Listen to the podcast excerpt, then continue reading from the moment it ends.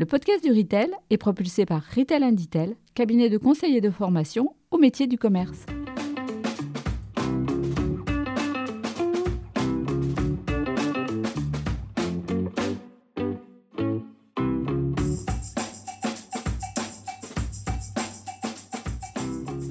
Bonjour et bienvenue sur le podcast du Retail. Je suis Philippe Vincent, un des hôtes de ce podcast. Le podcast du Retail est réalisé par un collectif d'experts passionnés du commerce et de la relation client. Et aujourd'hui, dans les voies du retail, nous recevons Elisabeth Conny, alias Madame Benchmark. Fidèle analyse des plans d'action commerciaux de toutes les enseignes, alimentaires et non alimentaires, Elisabeth décrypte pour nous les impacts de la crise de 2020, les innovations et les grandes tendances pour 2021. Alors, sans plus attendre, laissons la parole à Madame Benchmark. Bonjour Elisabeth, ou je dois dire Madame, et bienvenue sur le podcast du Retail. Elisabeth, je suis ravi de t'accueillir pour ce nouvel épisode des Voix du Retail.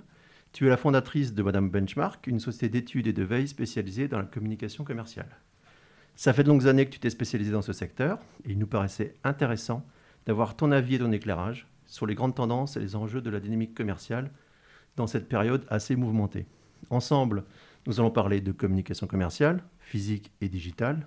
Nous reviendrons bien sûr sur les impacts et les effets du Covid, les initiatives qui ont retenu toute ton attention, et aussi les perspectives 2021 et plus. Mais avant de commencer, peux-tu nous résumer ton parcours afin de découvrir et comprendre comment on devient une Madame Benchmark? Merci Philippe, merci euh, de m'accueillir aujourd'hui dans ce super podcast du retail. Mon parcours, il a été marqué toujours par un très fort intérêt pour le, pour le commerce. Alors, faut pas aller chercher très loin. Quand j'ai monté Madame Benchmark, j'aurais pu passer euh, des heures à échafauder une storytelling euh, sophistiquée. Mais finalement, c'est tout simple. Si je regarde en arrière, ma famille est dans le commerce depuis 100 ans. Mon grand-père avait des magasins de produits agricoles qu'on euh, appellerait aujourd'hui euh, des jardineries. Et d'ailleurs, il y en a une, euh, un de ces magasins est passé sous enseigne gamme vert. mon autre grand-père avait une épicerie au moment où les épiceries euh, de quartier euh, étaient, euh, étaient, très, très intéressantes, puis ont été supplantées par les hypermarchés de périphérie, donc ça date un petit peu. Et ma tante avait un magasin de confection, on disait aussi prêt-à-porter à l'époque. Donc j'ai eu l'occasion d'avoir voilà, des lieux pour jouer à la marchande dans plusieurs secteurs pendant toute mon enfance. C'est devenu après des jobs d'été.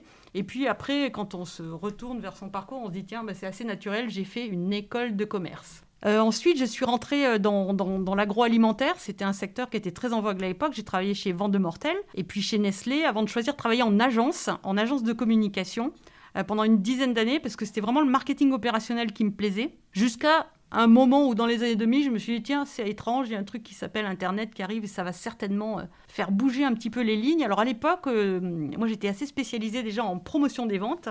Et on utilisait déjà des outils techniques. Alors, euh, ça paraît un peu ancestral, mais des serveurs euh, euh, interactifs vocaux, le Minitel, ça fait, ça, fait marrer aujourd'hui. Mais on était déjà dans une volonté de, voilà, de, de, communiquer avec, avec des choix, avec des possibilités, avec de l'interactivité. Et du coup, là, je me suis arrêtée, j'ai repris mes études pour faire un, un Master 2 en communication digitale au CELSA, qui m'a permis après d'embrayer chez Monoprix où j'ai euh, monté leur, centre de contact client, euh, enfin une des versions de leur centre de contact client en mission pendant un an. Et puis après, j'ai rejoint Retail Explorer où j'ai travaillé dans les bases de données euh, promo et prix. Et je me suis vraiment spécialisée à partir de ce moment-là, donc ça fait 20 ans, sur la communication des enseignes, qui est devenue une passion. Et depuis 3 ans, en fait, j'ai créé Madame Benchmark, qui est vraiment spécialisée sur le plan d'action commerciale en termes de compétences et qui s'appuie sur euh, mon poste de, formatrice en promotion des ventes pour euh, les étudiants et les professionnels depuis des années. Pour faire un, benchmark de qualité, il faut une, une qualité d'analyse marketing pour sélectionner les actions qui marchent, celles qui ne marchent pas. En, quoi le, métier de Madame Benchmark est-il si particulier? Quel est exactement son, son périmètre? Alors la mission de Madame Benchmark, c'est de libérer les enseignes de la surveillance de leurs concurrents sur toute cette partie très importante qui est la communication commerciale. Ça pèse à peu près 90% des investissements des enseignes.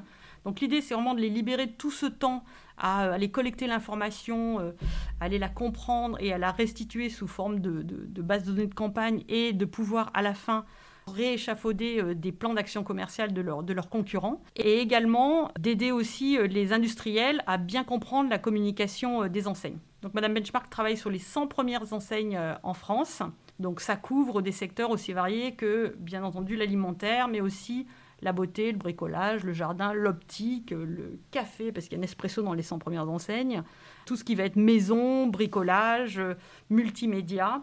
transport et l'optique. Et donc tu es vraiment au, cœur du décryptage des, actions commerciales de, de l'ensemble du commerce sur le, sur le périmètre français. Euh, on, va peut-être commencer par un, petit bilan de la crise euh, sanitaire et de ses impacts. C'est une année perturbée par une crise sanitaire qui a aussi sollicité des capacités d'innovation et d'adaptation des enseignes. Est-ce qu'il y a des, faits qui ont marqué ton attention? Oui, effectivement. Alors moi, ça fait des années que je disais à mes clients, le plan d'action commercial des grandes enseignes en France ne bouge pas trop, il est un peu statique. Et il est un petit peu euh, sclérosé par cette notion qu'on appelle dans le commerce la repasse du chiffre d'affaires. C'est-à-dire que voilà, on a fait une opération blanche, on a positionné de telle date à telle date. Il et on a refaire la même. Et voilà, on a du mal à la déplacer parce qu'il faut au moins assurer le chiffre d'affaires de l'année dernière. Et puis, comme je connais pas beaucoup d'enseignes qui ont des, des, objectifs de croissance négative, euh, voilà, il faut, il faut au moins assurer la base de l'année dernière pour pouvoir progresser sur cette base. Donc du coup, effectivement, ça fait un moment que je disais à mes clients, ça ne bouge pas beaucoup. Et d'ailleurs, la preuve, c'est que ces, euh, ces dix dernières années, finalement, les nouvelles actions structurantes dans ce plan d'action commercial qui se partagent dans les grandes actions entre l'alimentaire et le non-alimentaire euh, viennent soit de l'étranger, soit du e-commerce. Donc je parle du Black Friday qui est installé depuis plus de 10 ans, avec une montée en puissance euh, quand Auchan en 2014 l'a euh, vraiment concrétisé au niveau des magasins physiques avec un catalogue. L'arrivée en fait il y a 5 ou 6 ans maintenant de, Amazon Prime Day, donc qui est la plus grosse opération promotionnelle de l'année et qui se situe euh, voilà, autour du 14 juillet, euh, quand euh, dans les hypermarchés, on s'est un petit peu relâché en termes d'activité promotionnelle. Et enfin, les, French Days, donc, qui se voulaient être un, Black Friday à la française. Et puis le Single Days, qui a été amené par le groupe Alibaba à travers AliExpress en Europe. Et il commence à se pour toi, il y a un best in class au niveau de la gestion de crise et quelqu'un qui a fait quelque chose de particulièrement bien, qui a retenu ton attention? En fait, il y a, beaucoup d'enseignes qui, euh, ont fait de, extrêmement euh, de, grandes innovations. D'abord, beaucoup d'actions de solidarité qui ont été euh, remarquées dans plusieurs enseignes.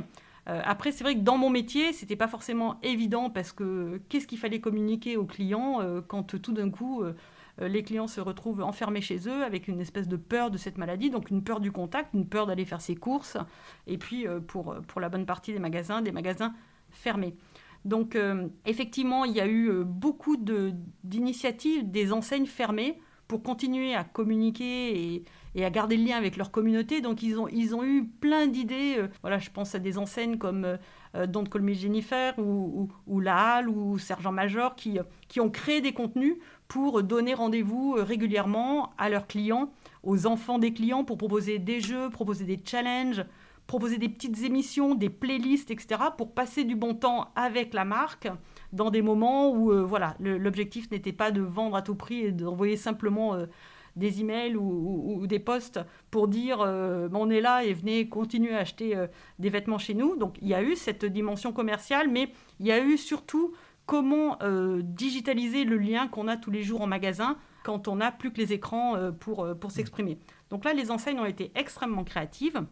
Après, dans l'alimentaire, où voilà, en restant fermé, il fallait quand même servir différemment euh, les clients. J'ai trouvé ça étonnant, comme euh, en, une journée, ils ont tous eu la qualité euh, de pouvoir affirmer en fait qu'ils avaient mis en place et qu'ils allaient mettre en place plein de mesures sanitaires très très vite, et puis être très inventifs extrêmement vite pour aider les gens les plus fragiles en leur proposant de commander par téléphone, en leur proposant de euh, plein de click and collect alors qu'ils n'en avaient pas tous, et tout un tas de choses qui ont facilité en fait le commerce euh, pour euh, des clients qui étaient un petit peu stressés dans le contexte. L'aide de personnel soignant notamment aussi Oui, alors après, toutes ces mesures de, de solidarité, hein. effectivement, ont été très reconnues. D'ailleurs, euh, dans une prochaine étude, on va montrer qu'un des postes préférés de Monoprix euh, euh, sur toute l'année, ça a été un poste qui disait qu'il mettait en place un portail pour que les personnels soignants puissent être livrés en priorité. Qui était apprécié par les clients. Donc cette crise a eu un, effet, enfin, une incroyable accélération de la digitalisation, une accélération du e-commerce, le drive, si de voir les chiffres, l'explosion aussi du paiement sans contact. Au point de vue des, plans d'action commerciaux, comment ils se digitalisent? Alors, en fait, comme dans beaucoup de domaines, ces tendances, elles étaient elles étaient déjà là euh, avant la crise du Covid. Mais c'est vrai qu'il y a une accélération euh, absolument euh, incroyable. Donc comment continuer à communiquer à mes clients alors que par exemple bah, pour l'alimentaire, il n'y avait plus de prospectus dans les boîtes aux lettres? Donc il y a eu tout un travail des enseignes, certaines enseignes de pouvoir continuer à communiquer en disant voilà, on, est toujours là, on est ouvert, il y a toujours des offres promo, vous pouvez les retrouver sur Internet, mais vous pouvez aussi les trouver sur WhatsApp ou sur Messenger. Donc il y a eu plein d'initiatives très fortes comme ça, euh, euh, dont l'objet était justement de ne pas couper le lien avec les clients et couper la communication. Et à l'inverse, il y a des, enseignes qui, bah, un peu dépassées par euh, l'afflux de gens qu'il y a eu voilà, au début, les scènes un peu de panique dans les magasins pour se stocker, ont arrêté de communiquer et finalement, ça n'a pas été très bénéfique pour eux. On a vu aussi des, actions de, gamification, de développement du, du wallet. J'ai vu notamment que vous aviez communiqué, tu avais communiqué sur un, benchmark où il y avait 35% des enseignes qui étaient walletisées. Est-ce qu'il y a pour toi, il y a des expériences plus ou moins réussies, des idées originales? Oui, tout à fait. Donc la, digitalisation de la, communication, elle, est en route depuis longtemps. Elle cohabite très bien avec euh, des, euh, des supports euh, traditionnels. Donc faut se rappeler que dans, dans, les investissements de communication des grandes enseignes en France, le prospectus boîte aux lettres reste le support principal, après c'est la promotion, puis les courriers adressés. Donc ça reste encore de la promotion assez traditionnelle et qui est drivée sur des supports classiques, mais la digitalisation euh, progresse. Donc là, on attend les chiffres définitifs euh, euh, de 2020, mais c'est clair qu'on va voir que tout ce qui est réseaux sociaux, ce que France Pub appelle les médias propriétaires, à savoir tous les investissements digitaux qui viennent de, des enseignes, à savoir le brand content, les bases de données, les sites, les applications, etc., les wallets auront certainement euh, énormément progressé avec l'idée que tout ça, euh, ça va supporter le plan d'action commerciale. C'est-à-dire qu'on ne fait pas ça pour la communication corporate. Là, on a la, on a la télé, on a la presse, euh, etc. On a son site, etc. Mais on fait ça pour avoir d'autres canaux de communication sur les offres qu'on va globaliser en les appelant les drive to store pour amener les informations à ses clients euh, quelle que soit sa situation, même si à un moment, euh, voilà, il, n'a pas pris son prospectus en boîte aux lettres ou euh, il n'est pas venu en magasin, voilà, une façon de, communiquer. Donc effectivement, comme le wallet, c'est-à-dire une façon de se faciliter la vie pour pousser des, messages qui peuvent être d'ailleurs très personnalisés vers les clients qui sont équipés de, de cartes de fidélisée dématérialisées ou d'un compte Internet qui permet une communication directe.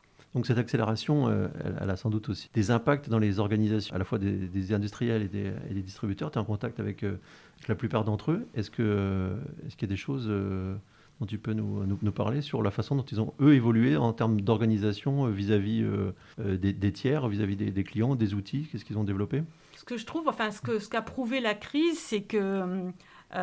les collaborateurs qui travaillent dans le retail, hein, dans, les fonctions marketing, mais aussi euh, logistique, informatique, etc., ont prouvé qu'on pouvait mettre en place euh, finalement des projets euh, à une vitesse absolument incroyable. C'est-à-dire que là où historiquement dans le retail, on aime bien voilà, faire des concepts, faire des prendre des magasins test, puis après se dire voilà, on va, on va déployer, on va mesurer, on va sonder les clients, on va sonder les collaborateurs, et puis à partir de là, on va, on va déployer sur tout le, sur tout le parc.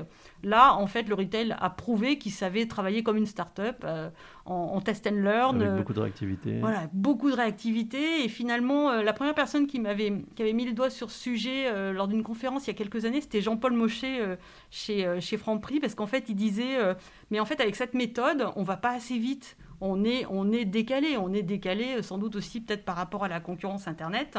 Et du coup, l'idée, c'est vraiment de se dire, on, fait un concept, on l'installe, on, mesure et on corrige au fur et à mesure. Et c'est ce qui fait que finalement, dans les concepts, il n'y a, pas un concept euh, Franprix qu'on va déployer sur tous les magasins, c'est trop long, euh, mais il y a des concepts qui, euh, qui, se développent au fur et à mesure, qui s'enrichissent, qui se bonifient et qui se personnalisent après à chacune des, zones de chalandise.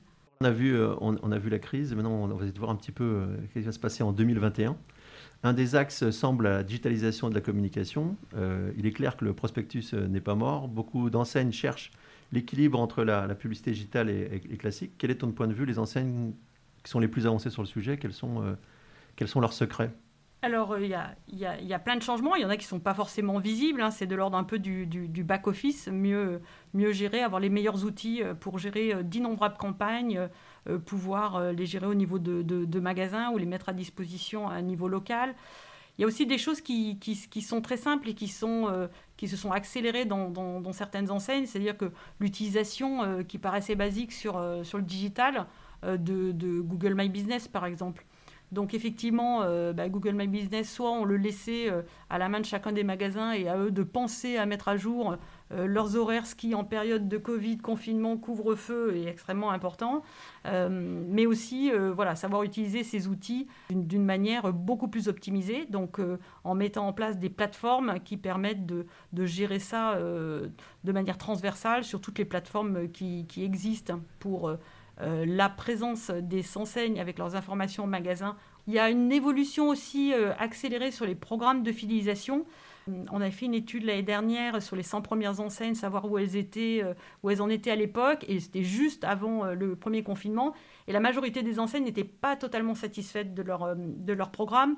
Elles s'interrogeaient sur la nécessité de totalement digitaliser le programme, euh, d'utiliser euh, voilà, des, supports de communication euh, plus fins, mais aussi de les combiner avec des supports plus qualitatifs comme les courriers adressés qui sont très appréciés dans ce type de relation. Donc il y a en parallèle de la walletisation. Donc sur ces sujets-là, il y a beaucoup d'investissements qui se décryptent finement pour voir qu'il y a des grandes, des, grandes manœuvres dans ce domaine. La crise sanitaire est aussi économique. Il y a un, un vrai risque de baisse du pouvoir d'achat pour beaucoup, euh, beaucoup de Français, beaucoup de ménages. Est-ce que pour toi, il y a tu vois là-dedans un, durcissement euh, de la promotion dans les plans d'action commerciaux? Alors, il y, a, des contraintes. Hein. Les EGA, euh, c'est pas fini, c'est au contraire prolongé. Donc, on peut pas. Voilà, on, a des, on a des limites dans la promotion, mais on peut multiplier le nombre d'offres promotionnelles autant, autant qu'on peut. Donc les enseignes ne vont pas baisser la garde sur, la promotion, elle reste très importante et elle va rester très importante en 2021 avec encore plus de mesures. C'est-à-dire que euh, la, promotion, ce n'est pas un, joujou avec euh, des, des, belles photos attractives et des, gros pourcentages et des gros chiffres. C'est aussi énormément de, mesures. Et là, les enseignes savent qu'elles sont, euh, voilà, sont pas à la fin du travail pour savoir quelle offre porter auprès de tel client par par quel, euh, quel support pour avoir un maximum d'efficacité euh, euh, sur, sur le compte d'exploitation au final? Donc des offres plutôt plus fortes que plus nombreuses alors, sur l'alimentaire, on ne peut pas faire des offres de plus de 34%, mais euh, voilà, on peut multiplier les offres sur les rayons, c'est-à-dire euh, faire euh, des journées stars à la Leclerc tous les mercredis, où on fait moins 30 avec le ticket Leclerc sur tout un rayon, et puis toute l'année, on change de rayon. Ben voilà, ça, c'est encore possible avec les EGA, donc tout ça, ça, ça, se développe. U a suivi récemment, par exemple, avec les Jeudis Plus, où on va avoir, pareil, hein, des, des offres cartes de fidélité sur une gamme, et on va tourner sur tous les rayons. Donc, même si on est contraint par les EGA d'un côté, on peut actionner euh, d'autres supports pour euh, attirer en magasin. Et ça permet d'être un peu plus imaginatif pour euh, chacune des enseignes. Exactement. Et de se, distinguer. De nombreuses enseignes ont accentué aussi leur politique RSE, le Made in France, la recyclabilité, les occasions, la vente d'occasions, on voit, on voit beaucoup. il y a la mise en place depuis le début janvier de l'indice de réparabilité. À ton avis, quels sont euh, les, axes qui te semblent le plus intéressants? Est-ce que tu as quelques éléments à partager avec, euh, avec nous et avec les auditeurs? Oui, alors pareil, la RSE, ça date pas de 2020, mais c'est vrai que sous l'effet de la crise, euh, un secteur qui est très impacté et qui est en croissance négative depuis des années comme la mode, a énormément avancé sur le sujet en 2020. Et lors des deux déconfinements, d'ailleurs, on a vu plein de, de messages et de nouveaux engagements fleurir dans toutes les enseignes de mode. Je regardais là pendant les soldes chez Primark, qui voilà, qui donne pas forcément l'impression d'être l'enseigne la plus euh, responsable parmi toutes les enseignes de mode. Euh, il y avait quand même des messages sur le fait que leur sac de, de course, il est craft, il est issu euh, de carton et de papier recyclé, qui font des sous-vêtements à partir de plastique recyclé, qui font du coton bio, du denim bio, etc.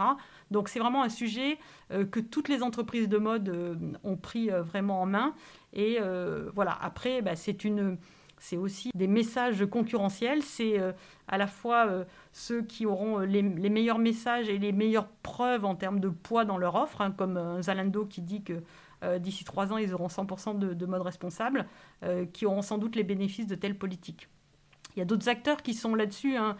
notre plus grand commerçant en France, Leclerc par exemple, sur le textile, à la rentrée, ils ont sorti un catalogue euh, où tout le début du catalogue, c'était sur les trois leviers en fait de la mode responsable. Donc euh, le local avec des produits euh, fabriqués en France ou, proches, le bio comme ils disent, donc des produits en, coton bio et des produits fabriqués avec des, fibres recyclées. Nous sortons là de juste une séquence de fin d'année assez, importante. Donc il y a eu le Black Friday, il y a eu Noël, nous sommes actuellement dans, les soldes. Est-ce que tu as vu de, ce fait dernièrement des actions tout à fait originales, particulièrement cette année? En tout cas, euh, sur le calendrier commercial, cette fin d'année prouve que les enseignes ont besoin euh, de belles opérations promotionnelles pour recréer le trafic dans, dans des magasins qui ont, qui ont été fermés euh, jusqu'à deux fois dans l'année. Et du coup, effectivement, il y a eu pas mal de chamboulements. Donc, ce Black Friday qui, a été, qui est très controversé depuis quelques années, en fait, bah, finalement, il a duré cinq semaines. On en a parlé pendant cinq semaines parce que euh, les enseignes ont commencé à faire le Black Friday euh, euh, qui était prévu comme d'habitude fin novembre. Donc c'est Kiabi, je pense, le 4 novembre, qui a commencé en disant qu'eux, ils ne feraient pas un, Black Friday, mais ils feraient un Good Friday et que ce jour-là, ils reverseraient 1% de leur chiffre d'affaires au Resto du Cœur. Donc tout le monde a commencé son, ses pré-Black Friday, puis finalement, quand on a vu que les, magasins ne pourraient pas, les magasins non alimentaires ne pourraient pas y participer, Bruno Le Maire a demandé à ce que Amazon accepte de reporter euh, le Black Friday. Donc on était en plein Amazon bashing. Finalement, Amazon a, accepté, tout le monde a, accepté de, reporter euh, au 4 décembre. Et entre-temps, il y avait eu des pré-Black Friday, euh, des Black Friday qui avaient commencé, qui se sont arrêtés, qui se sont renommés, parce qu'une fois que la machine est en marche, que l'offre est en magasin, que les pourcentages sont mis en magasin et qu'on attend du chiffre d'affaires, c'est compliqué, ou en vente en ligne, puisqu'il y en a qui étaient que en vente en ligne. Et finalement, bah, du coup, on en a parlé pendant cinq semaines, alors que voilà, c'était un sujet assez polémique. Et le grand gagnant, c'est Amazon. C'est-à-dire que euh, le fait de l'avoir complètement bâché pendant des semaines, bah, ça leur a profité. Et je pense que le patron d'Amazon France, euh, après avoir été assez torturé par les médias, était très content au final. de revenir dans les médias pour dire Amazon a surperformé sur son Black Friday au niveau mondial et encore plus la France. Et, sur les soldes, donc les soldes ont été décalés Est-ce qu'il y a des choses Oui, alors en fait, euh, ce qui se passe, euh, on, se rend compte, c'est qu'il y a vraiment plus de respiration dans le plan d'action commercial sur la fin d'année. Hein. donc, euh, on commence par, par le début du Black Friday, on s'arrête une journée pour le Single Days, on, on, reprend les fêtes de fin d'année, le Black Friday toutes les offres de, fin d'année. Et avant Noël, euh, le 21 décembre, j'ai fait un gros relevé à la part Dieu. Euh, il y avait euh, des dizaines d'opérations déjà de ventes privées. Les ventes privées, normalement, c'est un peu les prêts les pré-soldes. voilà, et là-dessus, on rajoute l'opération blanc hein, qui, qui concerne effectivement euh, les hypermarchés, euh, les, la, maison, mais aussi euh, Darty, etc. Donc il y, a eu, tout ça, But, Conforama. Et puis on a attendu les soldes. Alors quand on attend les soldes et qu'on devait faire un chiffre d'affaires de soldes, ben, en attendant, on refait des promotions. Après les soldes, on va rentrer dans une dynamique commerciale plus, plus classique. Si tu n'avais qu'un seul conseil à donner aux, enseignes, quel serait-il? Bah, Trois, hein, benchmarker, tester et mesurer. Parce qu'en fait, euh, voilà, ce qui ne marchait pas euh, il y a un an marchera peut-être aujourd'hui. Et, ce que fait un concurrent d'un autre secteur bah, est peut-être une initiative intéressante à tester. Et de la mesure, de la mesure pour euh, faire des choix éclairés. Et au niveau des fournisseurs industriels, tu, aurais une, recommandation, un conseil à, donner? Effectivement, c'est encore une fois bien connaître les plans d'action commerciale de, de ces enseignes pour surfer sur la dynamique euh, des, euh, des, investissements de chacune des enseignes qui sont différentes. Il y en a qui vont plus euh, investir sur des opérations avec la carte de fille, d'autres qui vont être plus dans l'immédiat, d'autres qui vont attendre plus de choses en magasin. Une marque, elle a sa dynamique proche, propre, pardon, mais si elle s'associe à la dynamique sur le calendrier commercial des enseignes, elle va vraiment en avoir tous les bénéfices. Une des thématiques de, ce podcast, c'est le, commerce juste. Pour toi, c'est quoi un, un commerce juste un commerce juste, pour moi, ce serait un commerce euh, responsable. Et euh, peut-être ce que nous a appris cette crise, c'est que euh, quoi qu'il arrive, il faut parler franchement à ses clients. voilà, on n'est pas parfait. Ben, quand on est face à des crises comme ça, il y a des bugs, il y a des erreurs, il y a des choses qui ne se passent pas forcément bien. Ce qui compte, c'est une forme de franchise et de, et de clarté avec ses clients pour garder leur confiance. Sincérité et transparence? Oui. Avant de finir, quelques petites questions flash. Pourrais-tu euh, citer une entreprise qui pour toi est particulièrement inspirante en ce moment? Bah, Walmart, parce que je trouve que Walmart, ces dernières années, a fait montre d'une agilité, d'une transformation, alors que c'est une entreprise euh, voilà, qui est énorme et euh, qui a un réseau très dense, avec une, grosse histoire et qui ont su vraiment se transformer. Donc même les gros sont capables d'adaptation forte. Une personnalité inspirante dans le monde du commerce aujourd'hui? Ben, J'aime bien euh, Alexandre Bompard. Je trouve qu'il a fait des bons choix pour Carrefour. Ils sont pas faciles. Euh, il est arrivé à un moment pas facile pour, euh, pour l'enseigne. Mais Act for Food, pour moi, est, est, vraiment quelque chose de fort, de mesuré et d'acté et qui s'acte au fur et à mesure. Sinon, une personne en particulier dont, tu aimerais euh, voir participer à ce podcast bah, Le patron de Biocop, par exemple. Euh, comment, quand on a une si belle histoire euh, sur un marché porteur comme ça, mais qu'on voit des mastodontes en face qui arrivent de manière assez agressive sur, sur sa catégorie de produits, comment on arrive à avoir toujours un coup d'avance? Très bien, merci. Donc on arrive à la fin de, ce podcast. Euh, Elisabeth, merci beaucoup pour, euh, pour cet échange. Si on veut te, te joindre, on peut te joindre sur les réseaux sociaux, sur LinkedIn, euh, comment on peut te, te contacter? LinkedIn, c'est très facile. Merci beaucoup Philippe de m'avoir accueilli. Bah, écoute, ça fait un grand plaisir. Merci beaucoup. Et si vous avez aimé cet épisode, n'hésitez pas à le partager, à le noter et à le commenter sur l'application Apple Podcast avec un 5 étoiles. Et on se retrouve bientôt sur le podcast du Retail, disponible dans toutes les bonnes podcasteries. Le podcast du Retail est propulsé par Retail Inditel, cabinet de conseil et de formation au métier du commerce.